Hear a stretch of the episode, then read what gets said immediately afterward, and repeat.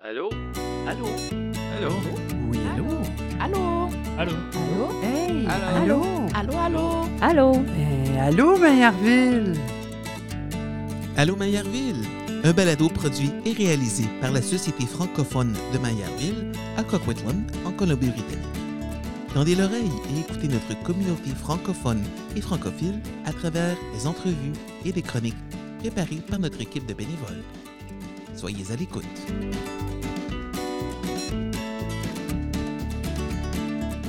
Bonjour à toutes et à tous. En commençant, nous reconnaissons que la Société francophone de Maillardville se trouve sur le territoire traditionnel, ancestral et non cédé de la Première Nation Coquitlam. Nous les remercions de continuer à vivre et à prendre soin de ces terres et ces eaux et tout ce qui s'y trouve. Je suis Geneviève Carlefebvre et aujourd'hui, je suis avec Alexandre Frébin, Benoît Brisson, Castra Marcos Lebeau et Jean-Pierre Charland. Pour l'épisode de janvier, nous commençons avec Jean-Pierre qui nous partage les actualités de la Société francophone de Maillardville. On enchaîne avec euh, Benoît qui nous souhaite la bonne année et il a également une invitation pour nous tous.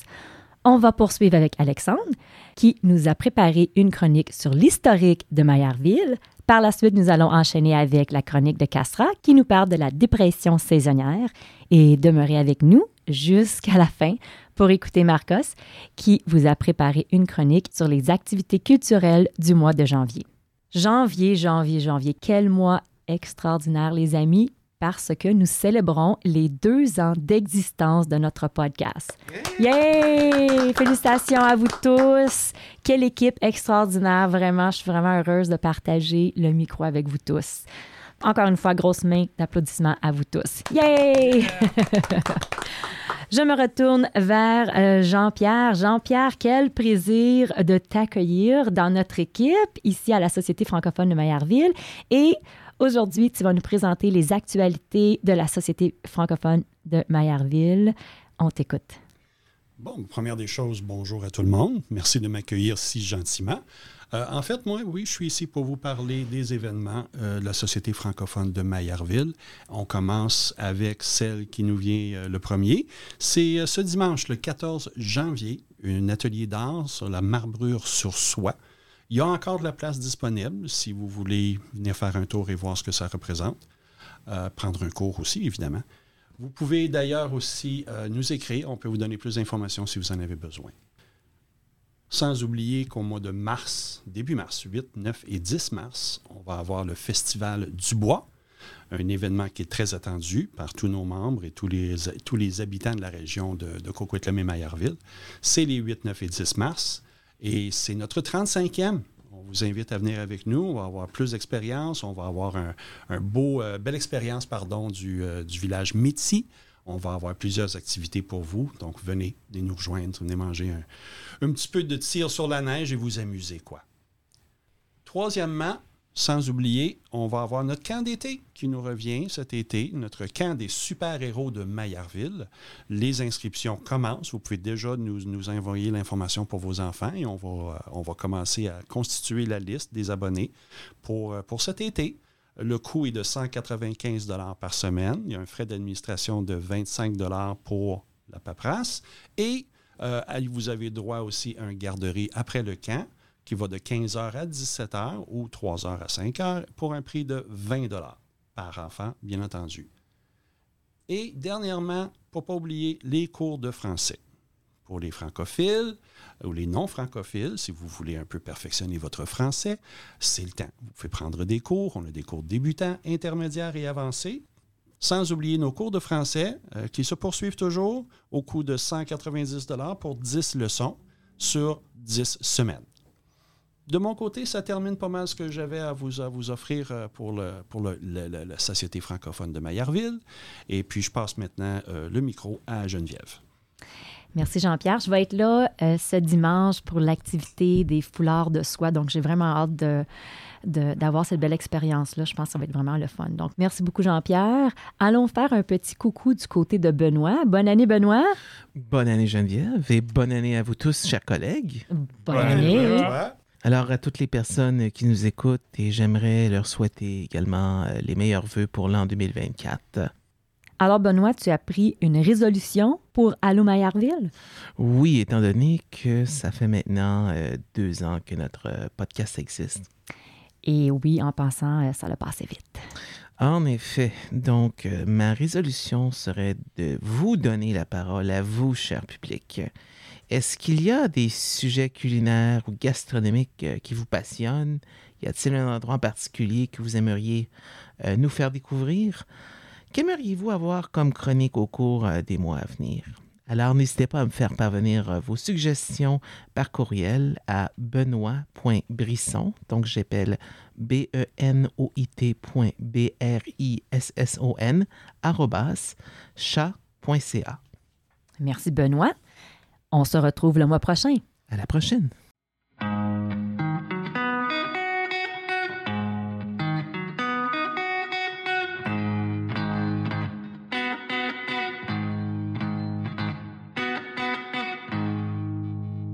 Enchaînons avec Alexandre avec sa chronique au sujet de l'historique de Maillardville.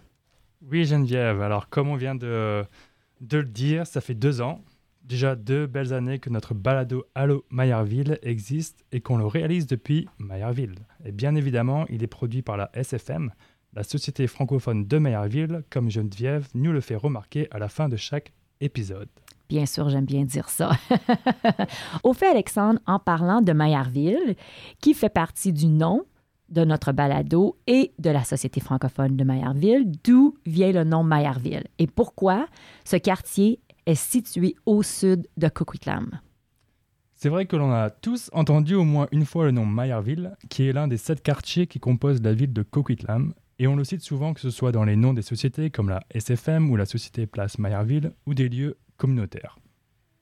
Mais il faut savoir qu'autrefois c'était un village industriel prospère niché le long du fleuve Fraser, et maintenant Maillardville est l'endroit le plus historique de Coquitlam. Pour en arriver au quartier que nous connaissons maintenant, remontons tout d'abord le temps en 1808 avec l'explorateur Simon Fraser, qui traverse les Rocheuses et atteint le Pacifique. Puis, dans les années 1860, les premiers colons européens s'installent et la première série, qui à l'époque était à la pointe de la technologie, voit le jour en 1889.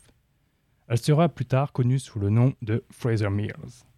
Quelques années plus tard, en 1908, un village de 20 maisons s'est formé autour de la Syrie qui emploie de la main-d'œuvre venue du monde entier, donnant naissance à de nombreuses familles sikhs et chinoises qui ont contribué à l'établissement de Coquitlam. Cette même année, on y construit une résidence de directeur de la Syrie qui deviendra plus tard la place des Arts.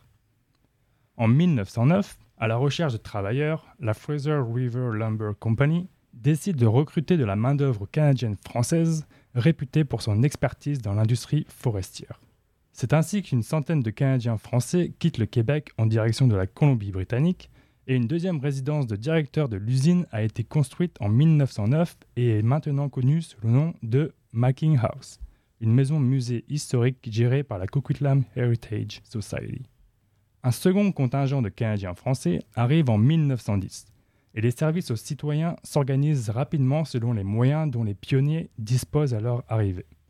La religion occupant une place dominante dans le cœur des pionniers, la direction de Fraser Mills comprend bien cet aspect quand elle offre le lieu et le matériel requis pour construire une église catholique et de nouveaux bâtiments sont également construits comprenant une école catholique, un bureau de poste, un poste de police, une caserne de pompiers ainsi que quelques commerces à remplacer la dense forêt au nord de la Syrie. Les fidèles de Notre-Dame de Lourdes peuvent célébrer la messe de Noël dans leur église construite au carré Laval. Le premier curé, Edmond Maillard, un jeune prêtre d'origine française qui reste pendant deux ans auprès des pionniers, laisse une trace impérissable. La communauté est baptisée en son honneur en 1912. C'est ainsi que le village francophone de Maillardville est né. C'est devenu la plus grande communauté francophone à l'ouest du Manitoba. Puis, dans le dernier tiers du XXe siècle, la population francophone de Maillardville a considérablement diminué. La situation s'explique par toutes sortes de raisons. Les mariages ou unions de fait entre les francophones et les non-francophones, le fait que plusieurs descendants des premiers francophones ont dû quitter Maillardville dans les années 1960 et 1970 parce qu'ils n'y trouvaient pas de maison à prix abordable, l'arrivée massive des résidents non francophones dans le quartier et la réduction progressive des emplois disponibles à Fraser Mills. jusqu'à la fermeture définitive de la Syrie en 2001, qui fait place maintenant à une zone résidentielle. Cependant, Mayerville existe encore bel et bien, et il ne fait aucun doute que le patrimoine culturel et historique des premiers francophones est toujours présent. Votre arrivée sur Prunette Avenue, par exemple, est marquée par la tour d'horloge avec un motif français, la girouette et la fleur de lys. Le carré héritage, lui, marque l'entrée historique à la série Fraser. Et le passé du quartier est reconnu à travers les noms des rues, les activités culturelles, les associations communautaires, les deux églises et, bien évidemment, le célèbre Festival du Bois. La série a attiré une population multiculturelle et a également fourni les matières premières pour de nombreux bâtiments de la ville. C'est une partie intrinsèque de la fondation de Coquitlam et la communauté francophone de Mayerville, quant à elle, continue d'être bien active et dynamique. Merci Alexandre.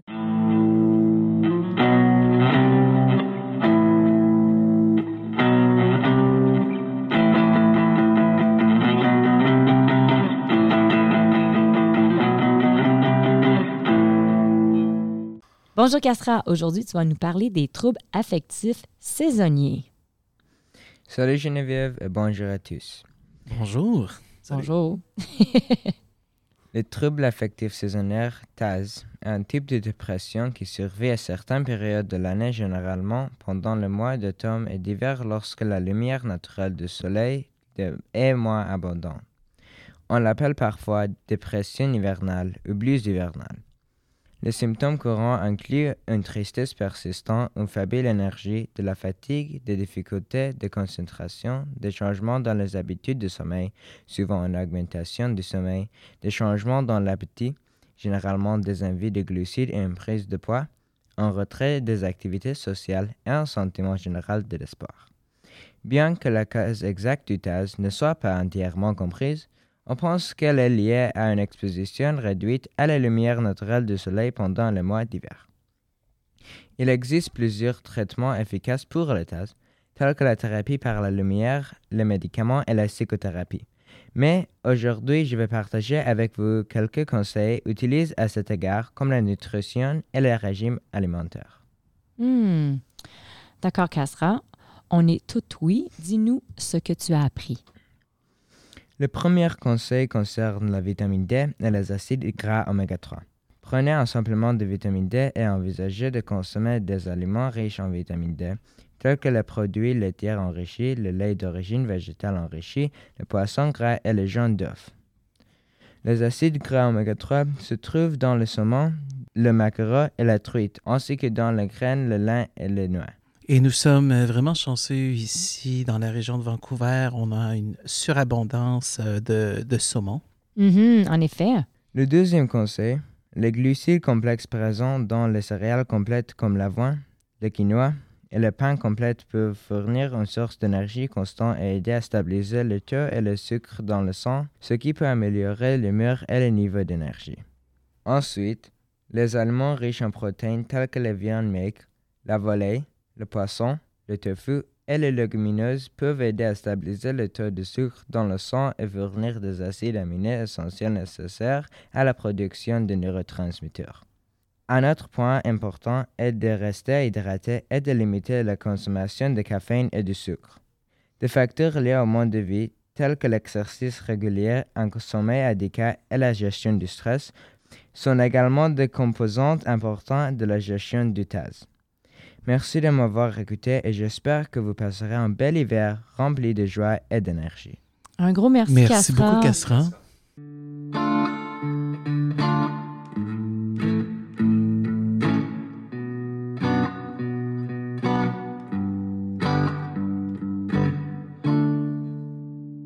On termine aujourd'hui avec Marcos, avec les activités culturelles du mois de janvier. Bonjour Geneviève, bonjour à tous. Bonjour, bonjour. Dites-moi, à quelle fréquence sortez-vous pour déjeuner au dîner? Un petit peu trop souvent que je voudrais. Pas trop souvent pour déjeuner, dîner. Moi, j'aime bien manger à la maison pour déjeuner ou dîner, mais souper de temps le vendredi soir, des fois avec les filles, c'est le fun. Bien. Et Donc maintenant, vous pouvez désormais aller dans votre restaurant préféré sans dépenser trop d'argent. En effet, Dine Out Vancouver, l'un des plus grands événements culinaires de la grande région de Vancouver, débute le 17 janvier. Pendant 19 jours, 380 restaurants proposeront des menus spéciaux à des prix fixes allant de 20 dollars à 65 dollars. Parfait. 380 restaurants. Wow, hein, Oui. c'est beaucoup. C'est beaucoup. C'est beaucoup. Excellent. Vas-y, on continue. Mhm. Et cette année, ils célèbrent leur 22e édition. Et comme dans le passé, de nombreuses attractions parallèles offriront aux convives différentes expériences culinaires. L'un d'eux est la série Art Dinner à la Vancouver Art Gallery. Vous pourrez déguster un menu de 5 plats avec option mets de vin au Gallery Bistro le jeudi soirée du 18 janvier au 8 février. De plus, vous pouvez combiner cette expérience culinaire avec une visite guidée du quatrième étage pour voir l'exposition Emily Carr, A Room of Her Own. Une autre attraction consiste à assister à une masterclass pour apprendre à préparer d'authentiques dumplings aux boulettes chinoises avec Jeudi, qui travaille pour Historical Chinatown Tours. Mais avant de cuisiner, elle vous verra faire une visite d'une heure dans le quartier historique de Chinatown, où vous aurez la possibilité d'acheter tous les ingrédients pour les cuisiner dans le style cantonais les plus authentiques. Mais attention, cette expérience n'est disponible que le 17 janvier et le 4 février. Et la cuisine de rue? Eh, Bonne question, Geneviève. Euh, Mm. Street Food City est de retour pour sa deuxième année devant la Vancouver Art Gallery du 20 au 28 janvier. De nombreuses options délicieuses seront proposées parmi les meilleures de notre scène culinaire des rues locales.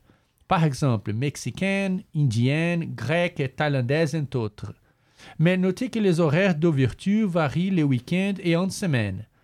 Pour plus de détails à ce sujet et sur d'aut- d'autres attractions, visitez dineoutvancouver.com.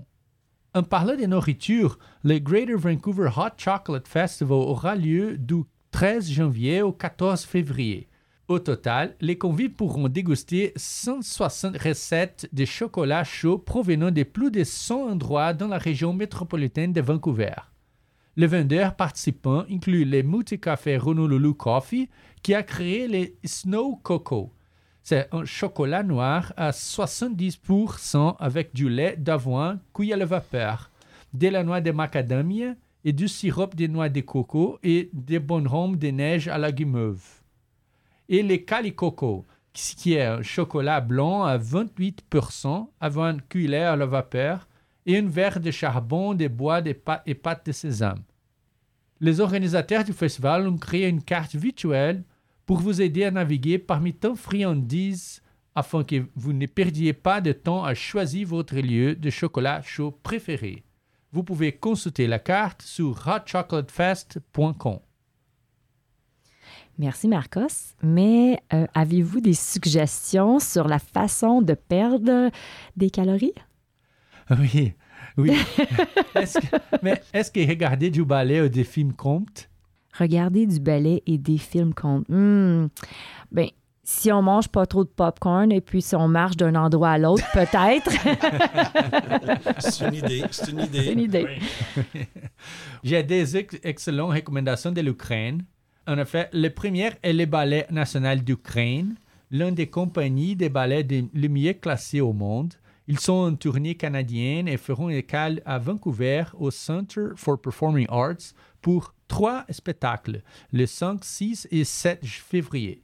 Face aux difficultés de tourner des productions dans leur pays d'origine à cause de la guerre, il effectue une tournée mondiale dans le cadre d'une campagne de collecte de fonds pour la fondation Olena Zelenska, fondée par la première dame ukrainienne, et d'autres bénéficiaires afin de fournir des services humanitaires à la population de l'U- de l'Ukraine. Wow, hein? Intéressant. Et vous pouvez acheter le billet sur le centervancouver.com. Et finalement, la Cinémathèque présente Être témoin du changement, les cinémas ukrainiens à l'heure de la tourmente, du 1er au 22 février. Cette série donne un aperçu de l'évolution du cinéma ukrainien depuis les années de l'Union soviétique jusqu'à l'Ukraine d'aujourd'hui. Il met en lumière les réalisateurs et les stars du cinéma ukrainien et des sujets tels que la technologie, les générations démographiques, la révolution politique et bien sûr la guerre. Vous pouvez consulter la liste complète des films et de l'horaire sur descinemathèque.ca. Super, merci Marcos. Merci également à nos chers auditeurs d'avoir écouté cet épisode d'Allo Maillardville, un balado produit et réalisé par la Société francophone de Maillardville et ses chroniqueurs, Cassera, Benoît, Jean-Pierre, Marcos et moi-même, Geneviève. Un grand merci à la Société francophone de Maillardville et à Jean-Pierre pour la coordination et pour le montage, et une mention spéciale à Cassera pour la composition des pauses musicales.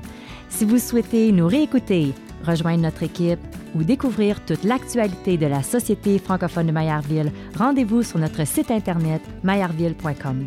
On se retrouve en février pour le prochain épisode.